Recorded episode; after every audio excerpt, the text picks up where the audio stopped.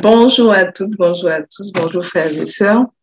Donc, ce matin, nous allons nous poser une question. La question est, sur quel chemin marchons-nous en ce moment?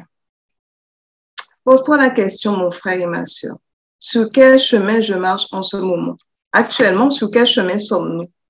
Donc, pour cela, nous allons prendre nos Bibles dans le livre de Matthieu, le chapitre 7 et les versets 13 à 14. Donc, la parole de Dieu nous dit dans Matthieu 7, les versets 13 à 14, et c'est Jésus qui parle, Entrez par la porte étroite, car large est la porte, spacieux est le chemin qui mène à la perdition, et il y en a beaucoup qui entrent par là. Mais étroite est la porte, resserrez le chemin qui mène à la vie, et il y en a peu qui les trouvent. Donc, à travers ces versets, Jésus nous invite à entrer par la porte étroite. Jésus emploie le temps de l'impératif, en fait, qui est un temps qui sert à exprimer une obligation, un ordre, une nécessité. Donc, Jésus nous ordonne, en fait, d'entrer par la porte étroite. Mais avant cela, nous allons prendre de Théronome, le chapitre 30, les versets 19 à 20 qui dit, J'en prends aujourd'hui à témoin contre vous, le ciel et la terre. J'ai mis devant toi la vie et la mort, la bénédiction et la malédiction. Choisis la vie afin que tu vives, toi et ta postérité. Donc nous voyons qu'à travers ce verset-là, nous avons le choix, le choix de choisir entre la vie et la mort, la bénédiction et la malédiction. Mais la réponse à ce choix nous est donnée. Il nous est ordonné de choisir la vie afin que nous vivions nous et notre postérité. Il est vrai que nous, hommes créés par Dieu, nous sommes libres de nos choix. Dieu nous donne le libre arbitre. Mais il est force de constater dans les versets que nous venons de voir que Dieu, dans son amour, nous donne la réponse à ce choix parce que Dieu qui est omniscient, il connaît ce qui est bon pour nous. Donc, il nous donne le choix à faire. Et le choix que Dieu nous donne, c'est toujours le bon. Parce que nous savons que tout ce que Dieu a créé, il est bon. Tout ce que Dieu fait est bon. Alors, lorsque Dieu nous ordonne de faire un choix, c'est parce que ce choix-là, c'est un choix qui va nous bénir, c'est un choix qui va nous permettre d'être bénis au travers de la parole de Dieu. Revenons à nos versets 13 et 14 de Matthieu 7. Donc, Jésus nous ordonne justement d'entrer par cette porte étroite. Mais dans son amour, Dieu nous révèle en fait l'existence de deux portes, la porte large et la porte étroite. Et ces deux portes ont des caractéristiques, à savoir que la porte large a un chemin spacieux qui mène à la perdition, dont beaucoup entrent par là, et la porte étroite qui a un chemin resserré qui mène à la vie que peu les trouvent. Donc, nous voyons que ces deux portes nous mènent, nous conduisent vers un choix soit la porte large qui nous mène à la perdition, ou soit la porte étroite qui nous mène à la vie. Donc, Jésus nous donne cet ordre d'entrer par la porte étroite. Mais Jésus qui connaît les issues de ces deux chemins, c'est pourquoi il nous avertit des conséquences qui attendent en fait ceux qui vont prendre justement cette porte large. Mais parlons justement de cette porte large que dit Matthieu, Matthieu 7 au verset 13. Car large est la porte, spacieux est le chemin qui mène à la perdition et il y en a beaucoup qui entrent par là. Amen. Alors la porte large et le chemin spacieux, c'est c'est le monde avec tout ce qu'il nous propose. C'est marcher dans dans cette dans le péché. C'est un chemin facile, agréable, libre de tout obstacle parce qu'il est dégagé. Parce que dans, ce, dans cette porte large, nous entrons comme nous sommes, tels que nous sommes, avec toutes nos richesses, nos biens, nos familles, nos voitures, notre, notre position sociale, avec tous les œuvres de la chair qui sont en, nous, nous rentrons dans cette porte large. Nous pouvons marcher selon nos convoitises, selon nos péchés. À travers cette porte large, nous refusons l'œuvre de Dieu dans nos vies parce que nous, nous gérons notre vie à notre façon. Nous gardons ce que je vais dire, la direction de nos vies. Nous vivons par nous-mêmes, en fait. Nous vivons aujourd'hui sans considérer demain parce que euh, nous vivons dans le moi, dans le je, moi, je, je, en fait, c'est notre personne qui compte en fait dans cette porte large. Amen. Mais cette porte large, c'est aussi le fait de reculer, d'abandonner. Lorsque nous avons pris cette bonne voie, le fait de reculer, d'abandonner à cause de circonstances et d'autres, nous nous retrouvons justement dans cette porte large par manque de décision, par manque de foi, par manque de persévérance c'est le fait d'obéir à tous ces sentiments que nous avons, à tous nos désirs, à nos passions, à notre vanité, à notre rébellion, à notre orgueil, en fait. Cette porte-là nous, nous montre qu'on nous dirige nous-mêmes nos vies. Prenons Galates les versets 5, le chapitre 5, pardon, versets 19 à 21. Donc, cela nous parle des œuvres de la chair qui dit en fait que tous ceux qui commettent les œuvres de la chair n'hériteront point le royaume de Dieu.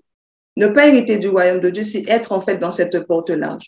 Donc, Galates 5, verset 19 à 21 nous dit, Or, les œuvres de la chair sont manifestes. Ce sont l'impudicité, l'impureté, la dissolution, l'idolâtrie, la magie, les inimitiés, les querelles, les jalousies, les animosités, les disputes, les divisions, les sectes, l'envie, l'ivrognerie, les excès de table et les choses semblables.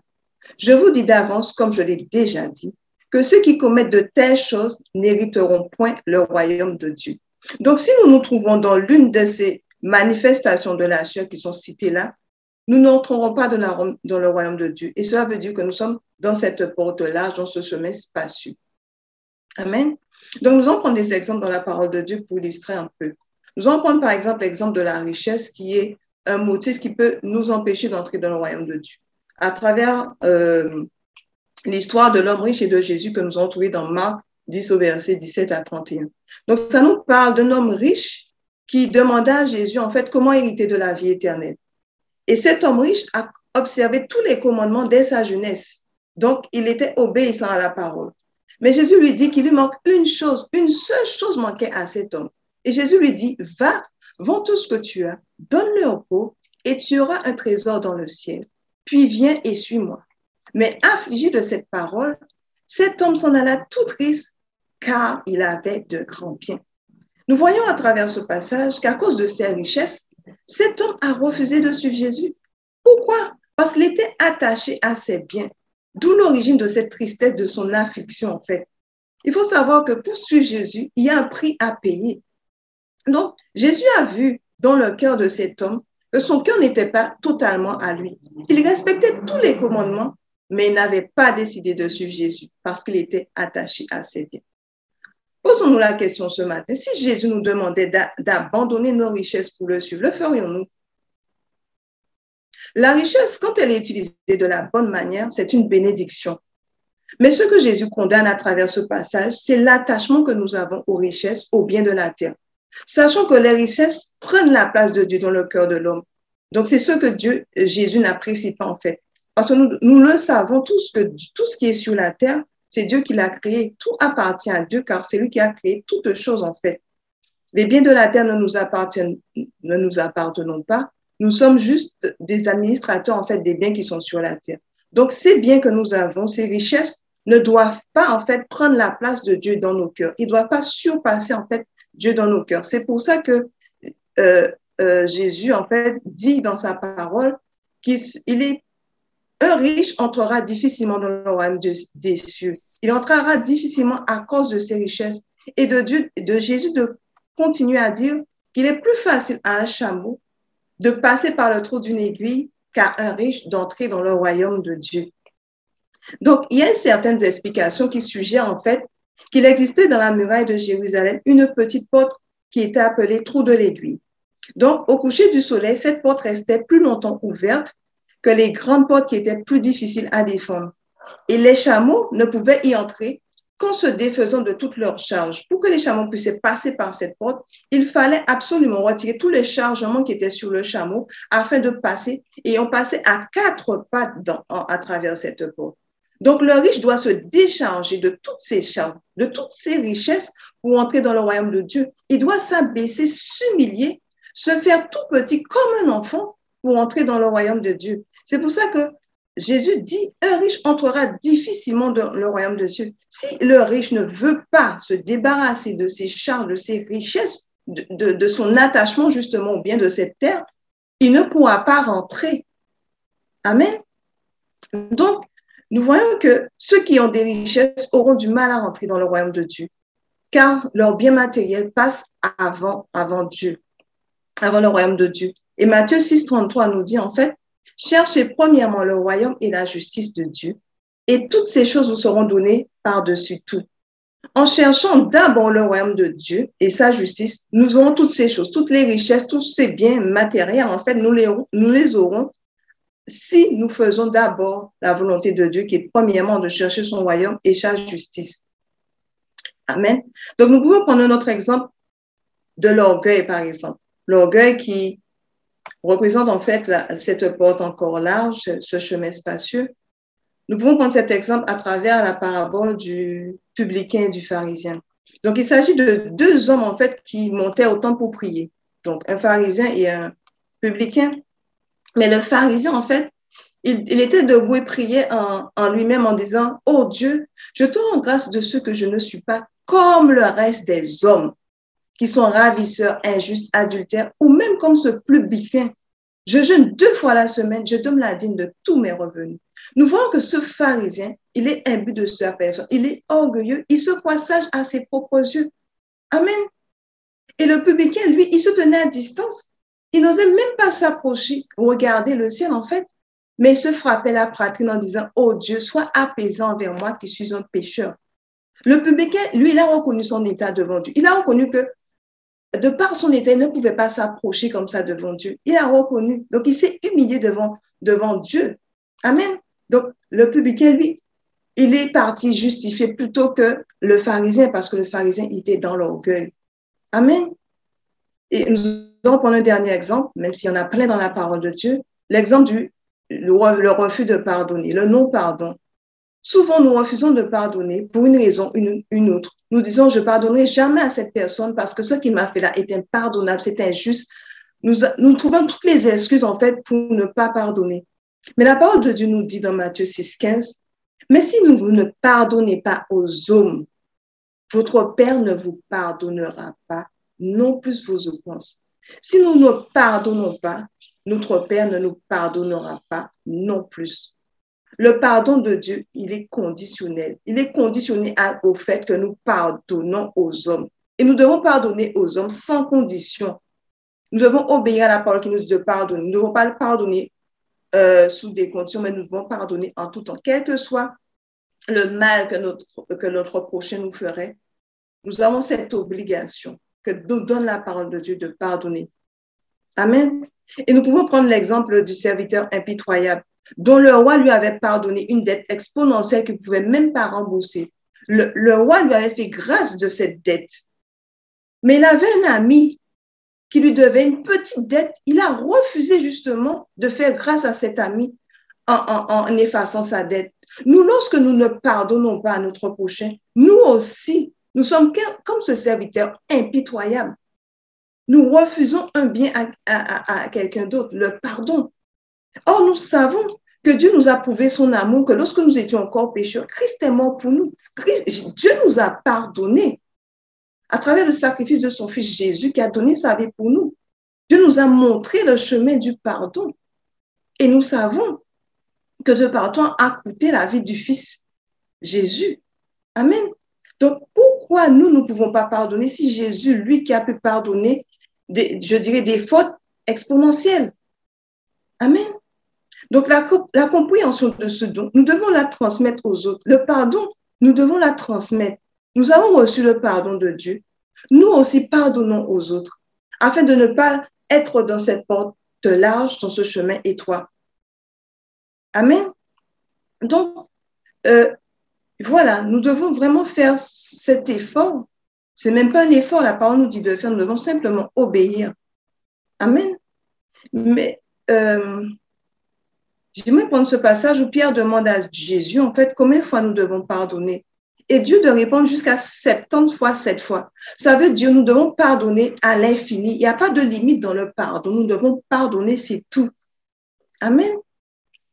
Donc après, nous allons voir euh, Galates 5 au verset 7 qui nous dit, vous croyez bien qui vous a arrêté pour vous empêcher d'obéir à la vérité? Mon frère, ma soeur, quand tu as cheminé avec le Christ, un moment que tu avais l'éternel Dieu. Tu t'es arrêté à cause de tribulation, à cause d'angoisse, de persécution ou autre. Je ne sais pas pourquoi. Mais là, de te poser la question ce matin, qu'est-ce qui t'a arrêté? Tu courais si bien pour t'empêcher d'obéir à la vérité, t'empêcher d'obéir à la parole. Mais gloire soit rendue à Dieu, il nous donne la réponse à lorsque nous nous sommes arrêtés dans sa voie. Il nous dit dans Apocalypse 2 au verset 4 à 5, euh, nous allons plutôt prendre le verset 5 qui dit, Souviens-toi donc d'où tu es tombé, repens-toi et pratique tes premières œuvres, sinon je viendrai à toi et j'ôterai ton chandelier de sa place, à moins que tu te repentes. Alors toi, avec cette grâce que Dieu te fait, il te dit, souviens-toi d'où tu es tombé. Rappelle-toi du moment. Rappelle-toi de cette circonstance qui a fait que tu as lâché la main de Dieu à, un moment donné. Rappelle-toi de ce moment et repens-toi. Repens-toi d'un cœur sincère et pratique tes bonnes œuvres. Amen. Et nous le voyons à travers Pierre. Pierre a renié Jésus trois fois. Mais il a eu un profond repentir. Après cela, Jésus l'a rétabli dans ses, fonctions. Alors si Jésus l'a fait pour Pierre, Jésus le fera pour toi aussi parce que Jésus est le même hier, aujourd'hui, éternellement. Ce qu'il a fait hier, il le fait encore aujourd'hui, il le fera encore demain. Alors si tu es tombé, si tu t'es arrêté avec l'éternel Dieu en chemin, Dieu est amour, Dieu est pardon, il ne cesse de pardonner. Alors, repens-toi de là où tu es tombé et reprends ta marche avec le Seigneur et pratique tes premières œuvres. Amen. Nous avons encore bien d'autres exemples dans la parole de Dieu pour nous expliquer c'est quoi cette porte large, qu'est-ce qu'elle représente à travers tout ce que nous avons vu dans Galates 5 au verset 19 euh, à 21, tout ce qui est œuvre de la chair, tout ce qui est animosité, tout ce qui est colère, tout ce qui est méchanceté, tout ce qui est calomnie, tout ce qui est euh, parole déshonnête, pardon. Tout ça fait partie de la porte large. Donc, la porte large et le semaine passée mène, mène à une destination. Et cette destination, c'est la perdition, c'est-à-dire la destruction, c'est la mort spirituelle, c'est la séparation éternelle avec Dieu. Être dans cette porte large et dans ce chemin spacieux, c'est la mort spirituelle, c'est la séparation éternelle avec Dieu. C'est la seule destination possible lorsque nous nous trouvons dans ce chemin dans cette porte large et dans ce chemin spacieux. Car la parole de Dieu déclare dans Romains 6 au verset 23, car le salaire du péché, c'est la mort. Parce que lorsque nous sommes dans cette porte large, nous vivons dans le péché. Nous vivons par des œuvres mauvaises. Donc, le salaire, c'est la mort. La mort spirituelle, c'est-à-dire la séparation éternelle avec Dieu. Mais le don gratuit de Dieu, c'est la vie éternelle en Jésus-Christ, notre Seigneur. Et nous verrons ça tout à l'heure lorsque nous parlerons justement de cette porte étroite. Amen. Et la parole de Dieu nous dit en fait que beaucoup entrent par cette porte-là, ce chemin spacieux. Pourquoi? Mais parce que l'homme veut vivre selon, selon son bon plaisir. L'homme veut vivre selon sa volonté. L'homme veut vraiment rentrer euh, euh, avec tous ses bagages, avec tout ce qui fait de lui le moi, le je, en fait. C'est pour ça qu'il y a peu qui rentrent par là. Parce que cette porte, elle est large, on n'a pas besoin de la chercher. Elle est ouverte à tous, elle est visible en fait. Elle est facile d'accès, elle, est accessible sans condition. Il n'y a aucune concession à faire pour entrer dans cette porte large. On y est. La porte large, c'est notre volonté, avec tous les œuvres de la chair. C'est se laisser conduire par nos désirs charnels, nos désirs naturels, qui nous conduisent à cette mort certaine, à la séparation éternelle avec Dieu. Avant d'être à Christ, nous étions dans cette porte large, car nous vivions, nous suivions nos propres voies. Amen. Maintenant que nous avons vu cette porte large et où elle conduit, et pourquoi peu, pourquoi grand nombre, pardon, c'est grand nombre de personnes qui utilisent cette porte large, un grand nombre, beaucoup entrent par là parce que tout le monde veut entrer avec tout ce qui est fait de lui, toutes ces œuvres de la chair. Mais non, parlons de cette porte étoile. Nous avons vu que c'est le chemin spacieux qui mène à la perdition. Et nous allons voir maintenant que le chemin resserré mène à la vie. Amen. Donc cette porte-là, c'est le monde, c'est notre vie sans Jésus-Christ. Mais la porte étoile, c'est la vie éternelle en Jésus-Christ de Nazareth. Amen. Donc le, verset 14 nous dit, mais étoile est la porte, resserré est le chemin qui mène à la vie, et il y en a peu qui les trouvent. Cette porte étoile, c'est Jésus-Christ de Nazareth. Car la parole de Dieu nous dit que Jésus est le chemin, la vérité et la vie, et nul ne vient au Père que par Jésus-Christ de Nazareth. Si nous voulons arriver au Père, nous devons passer par Jésus-Christ. Jésus-Christ nous dit qu'il est la porte des brebis. Nous sommes obligés de passer par cette porte. Et Jésus de nous dire, je suis venu afin que les brebis aient la vie et qu'elles soient dans l'abondance. En passant par la porte qui est Jésus-Christ de Nazareth, nous allons être sur ce chemin resserré qui nous conduit vers le Père. Amen. Et pour, pour recevoir cette vie abondante, nous devons abandonner la nôtre. Et la porte d'entrée, justement, de cette porte étroite, en fait, cela commence par notre conversion, c'est-à-dire la nouvelle naissance. Cela commence au moment où nous avons accepté, nous avons fait ce choix, nous avons pris cette décision de donner notre vie à au Seigneur Jésus-Christ, en fait, de l'accepter comme notre Seigneur et notre Sauveur personnel. Le jour où nous avons fait cela, cet acte de foi, nous avons mis notre foi dans le Seigneur Jésus-Christ, nous sommes entrés par cette porte étroite. Et lorsque nous rentrons par cette porte étroite, Galate nous dit, ceux qui sont à Jésus-Christ ont crucifié la chair avec ses désirs et ses passions. Lorsque nous entrons dans cette porte étroite, nous abandonnons notre volonté, nous abandonnons le moi, nous, crucifions notre chair, c'est-à-dire que nous ne vivons plus par nos désirs, par nos passions, mais nous vivons pour faire la volonté de Dieu. Et que sa volonté. Le chemin resserré, en fait, c'est être prêt à entrer dans le royaume de Dieu par beaucoup de tribulations. Acte 14 vient de nous dire, c'est par beaucoup de tribulations qu'il nous faut entrer dans le royaume de Dieu. Amen. nous devons être prêts à cela. Ce chemin resserré, c'est aussi le chemin du renoncement. Parce que la parole nous dit dans Matthieu 14, 26 que si quelqu'un veut venir après moi, qu'il renonce à lui-même, qu'il se charge de sa croix et qu'il me suive. Jésus nous dit que nous devons renoncer à nous-mêmes, renoncer à nos désirs, à nos plaisirs, à tout ce que nous aimons, en fait, à, renoncer à notre chair, en fait, et de se nous charger de notre croix, de prendre ce choix de suivre Jésus, de, faire la volonté de Dieu. Et suivre Jésus, c'est faire tout ce que Jésus a. A fait. C'est-à-dire, suivre Jésus, c'est que Jésus est notre modèle. Tout ce qu'il a fait, nous devons le faire. Jésus-Christ, qu'est-ce qu'il a fait? Sur sa route, comme on dit, on a dit au début, Jésus-Christ est le chemin, la vérité et la vie. Nous le suivons dans son chemin.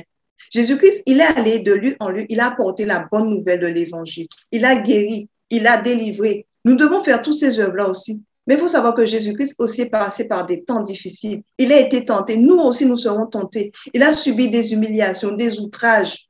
Il a été brimé, opprimé. Nous aussi, nous le serons. Nous ne devons pas le nier. Jésus ne, nous, nous le dit bien, ce chemin resserré, ce chemin euh, d'oppression, ce chemin où, à travers ce chemin, à travers toutes les épreuves que nous allons euh, vivre durant ce cheminement de notre vie chrétienne, c'est pour pouvoir nous façonner, pour nous rendre à la statue parfaite de Christ. Donc, au fur et à mesure que nous passons de ces épreuves, c'est pour la gloire, uniquement la gloire de Dieu, afin que Christ puisse paraître au travers de nous et que nous, notre chair disparaisse, qu'on ne nous voit plus.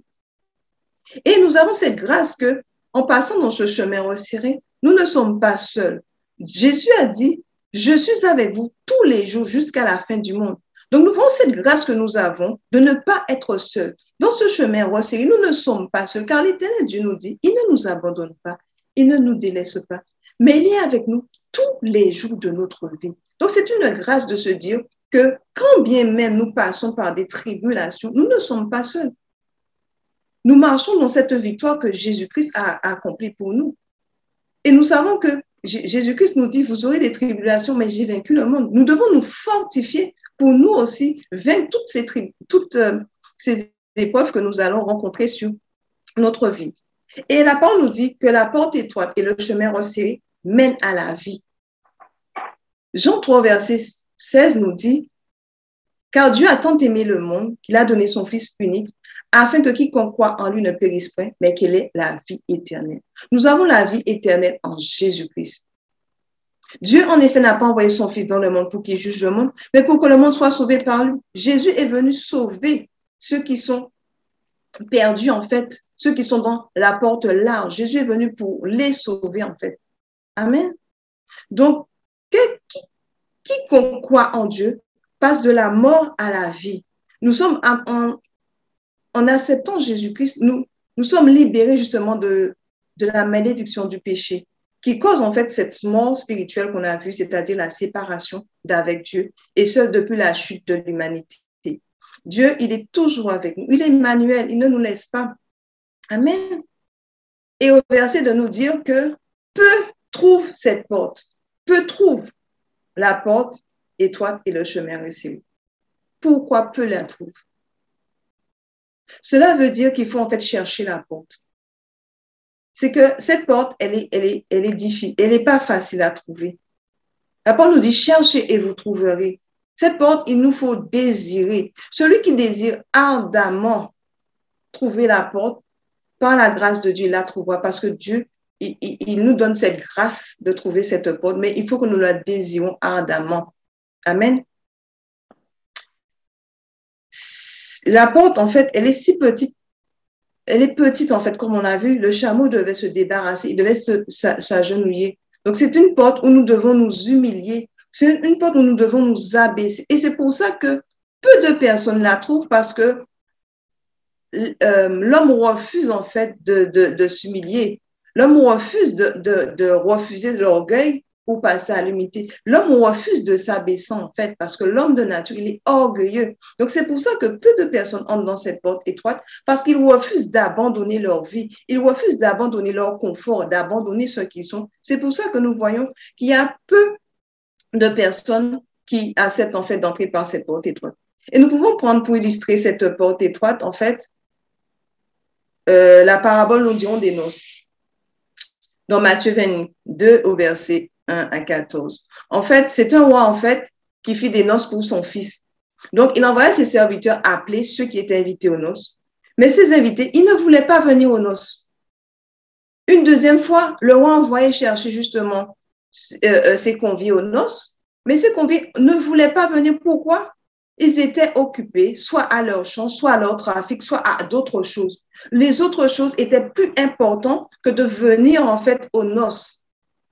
Et comme on dit, beaucoup reçoivent l'invitation de Jésus. Beaucoup reçoivent cette invitation.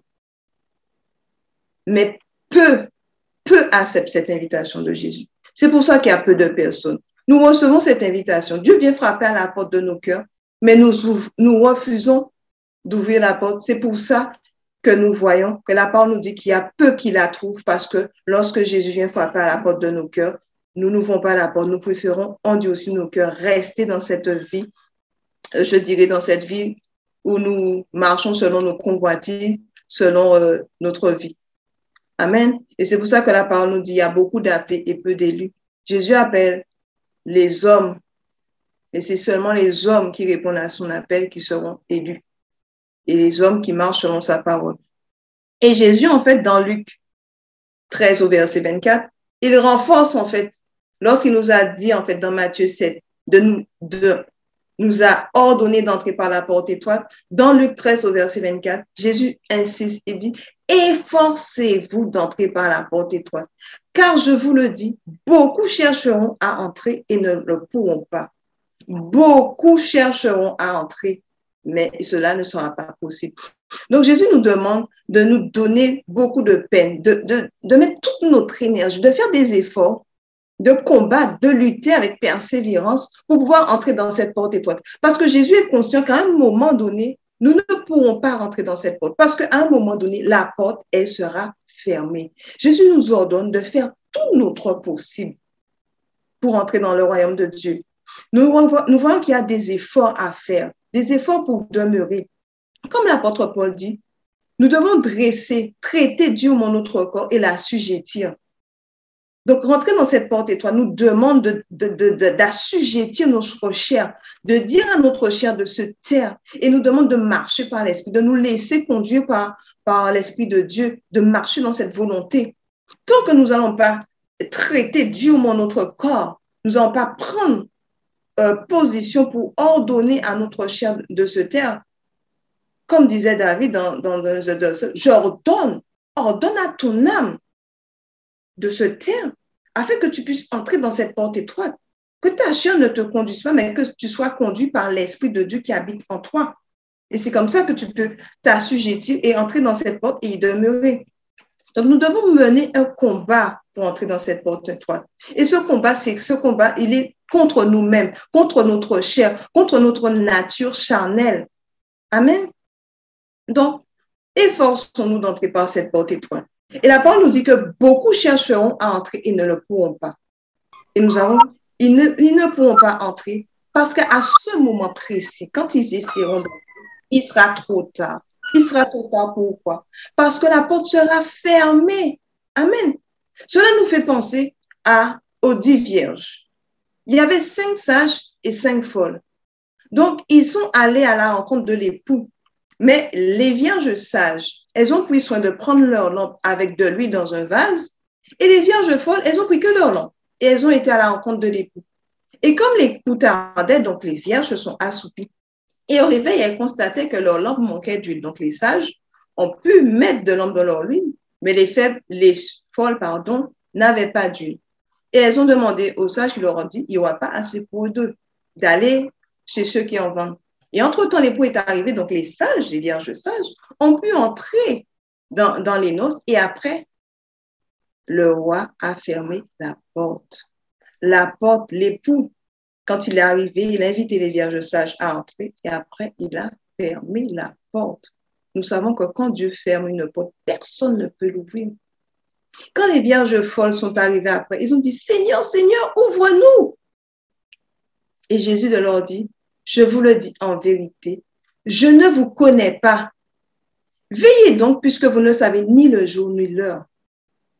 Frères et sœurs, puissons pas nous trouver comme ces vierges et ces vierges folles. Puissons-nous toujours avoir de, l'huile dans nos noms, mais surtout de l'huile en réserve à côté de nous. Parce que nous ne savons pas à quel moment Jésus reviendra. Nous devons veiller en tout temps. Beaucoup chercheront à entrer, ne le pourront pas, mes frères et sœurs. C'est un avertissement de notre Seigneur Jésus-Christ. Il nous avertit de cela, afin que nous puissions prendre les dispositions pour remplir les conditions pour entrer, participer au retour de Jésus. Amen. Et nous voyons que ce qui est arrivé au temps de Noé arrivera de même à l'avènement du Fils de l'homme. La parole de Dieu nous le dit dans Matthieu 24, les versets 37. Ce qui arrivera au temps de Noé arrivera de même à l'avènement du Fils de l'homme. Nous nous rappelons que lorsque euh, Noé est rentré dans l'arche avec toute sa famille, Dieu a fermé la porte. Le déluge est arrivé. Beaucoup ont péri Seul Noé et sa famille ont été sauvés parce qu'ils ont écouté la volonté de Dieu. Ils ont écouté la parole de Dieu, ils ont suivi Dieu. Puissions-nous, nous aussi, entrer par cette porte étroite, nous laisser façonner, nous laisser transformer par Jésus, afin de parvenir justement à l'avènement du Seigneur Jésus. Amen.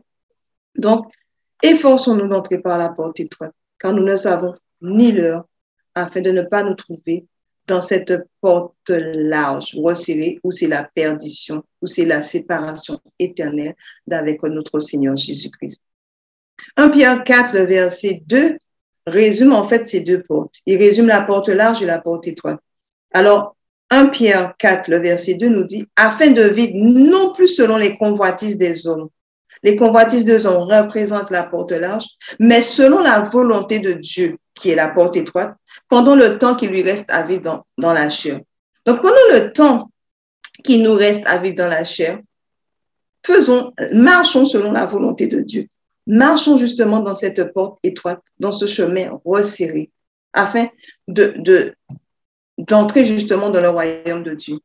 Maintenant que nous avons vu les deux portes, les deux portes, la large et l'étroite, les deux chemins, le spacieux et le resserré, ainsi que leur destination, la perdition et la vie, Maintenant, nous pouvons répondre à la question que nous nous sommes posée au début. Sur quel chemin marchons-nous en ce moment?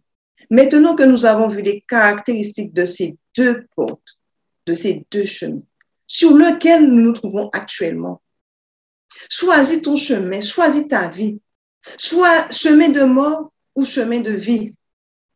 J'ose croire que nous sommes sur le chemin resserré. Et si ce n'est pas le cas, toi qui n'as pas encore fait la paix avec Dieu, toi qui es dans cette porte large, prends la décision de donner ta vie à Jésus. Le salut, c'est aujourd'hui. Jésus frappe à ta porte ce matin. Ouvre-lui la porte. Accepte-le dans ta vie comme ton Seigneur et ton Sauveur personnel ce matin. Dieu t'aime, il est amour. Il t'invite ce matin à lui donner ta vie. Amen. Toi qui t'es arrêté, Souviens-toi d'où tu es tombé, repens-toi et pratique tes bonnes œuvres. Reviens dans ce chemin étroit. Reviens dans ce chemin où la destination, c'est la vie éternelle avec Dieu. Reviens. Dieu est là, il t'attend. Reviens dans cette porte étroite que tu as laissée. Souviens-toi d'où tu es tombé. Repens-toi. Toi qui as lâché la main de Dieu à un moment ordonné, quelle que soit la situation, reviens à Dieu. Dieu a dit, il ne rejette pas celui qui vient à lui d'un cœur pur, d'un cœur sincère, d'un cœur repentant. Viens à Dieu, Dieu t'attend. Amen. Si on a vraiment ce désir d'entrer par cette porte étroite et d'y demeurer, par la grâce de Dieu, nous réussirons. Mon frère, ma soeur, faisons ce choix, le choix de Dieu, parce que Dieu nous dit, il nous ordonne d'entrer par la porte étoile. Faisons le choix de Dieu, car nous savons c'est le meilleur des choix que nous pouvons faire pour notre vie. Amen. Mais ça, c'est vrai. Nous sommes lorsque nous sommes sur cette, dans cette porte après ce chemin resserré, comment faire pour justement demeurer justement dans ce chemin resserré?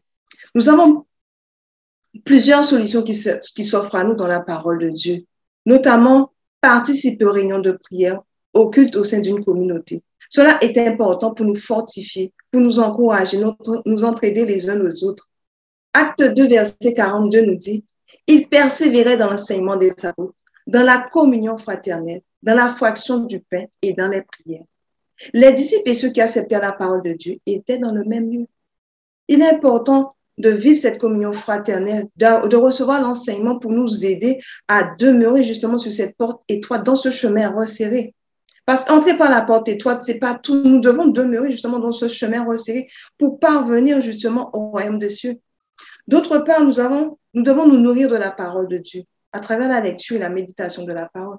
Parce que la parole de Dieu nous dit dans Matthieu 4, verset 4, L'homme ne vivra pas de pain seulement, mais de toute parole qui sort de la bouche de Dieu. Et nous devons nous nourrir, nous nourrir notre esprit.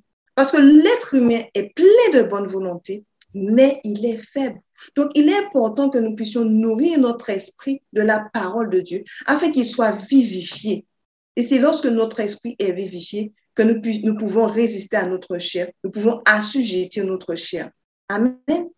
Et, et comme David disait, je sers ta parole de mon cœur afin de ne pas pécher contre toi. Lorsque nous méditons la parole de Dieu, lorsque nous la lisons, nous la gravons sur les tablettes de nos cœurs, c'est cette parole qui va nous éloigner du péché, qui va nous éloigner de toutes les œuvres de la chair. Amen. Et à Josué de nous dire dans le, chapitre 1 au verset 8, que ce livre de la loi ne s'éloigne point de ta bouche, médite-le jour et nuit pour agir fidèlement selon ce qui est écrit. Méditant la parole de Dieu jour et nuit, cela nous permet d'agir fidèlement. Cela permet d'être conforme à la parole de Dieu et donc de toujours rester dans ce chemin resserré, dans cette porte étroite, dans cette porte, de ce chemin de vie éternelle. Amen. Nous devons aussi avoir ce qu'on appelle une intimité avec Dieu, cette relation intime à travers la prière avec Dieu. Matthieu 6, 6 nous dit, mais quand tu pries, entre dans ta chambre, ferme ta porte et prie ton Père qui est là dans le ciel. Et ton Père qui voit dans le secret te rendre. Cette intimité avec l'éternel Dieu, elle est importante. Parce que nous sommes les enfants de Dieu. Un enfant, il doit parler à son Père. Nous devons lui parler comme un enfant parle à son Père, à travers la prière. Demander, action de grâce, louange, adoration. Être dans cette intimité, cette relation où c'est un cœur à cœur avec l'éternel Dieu.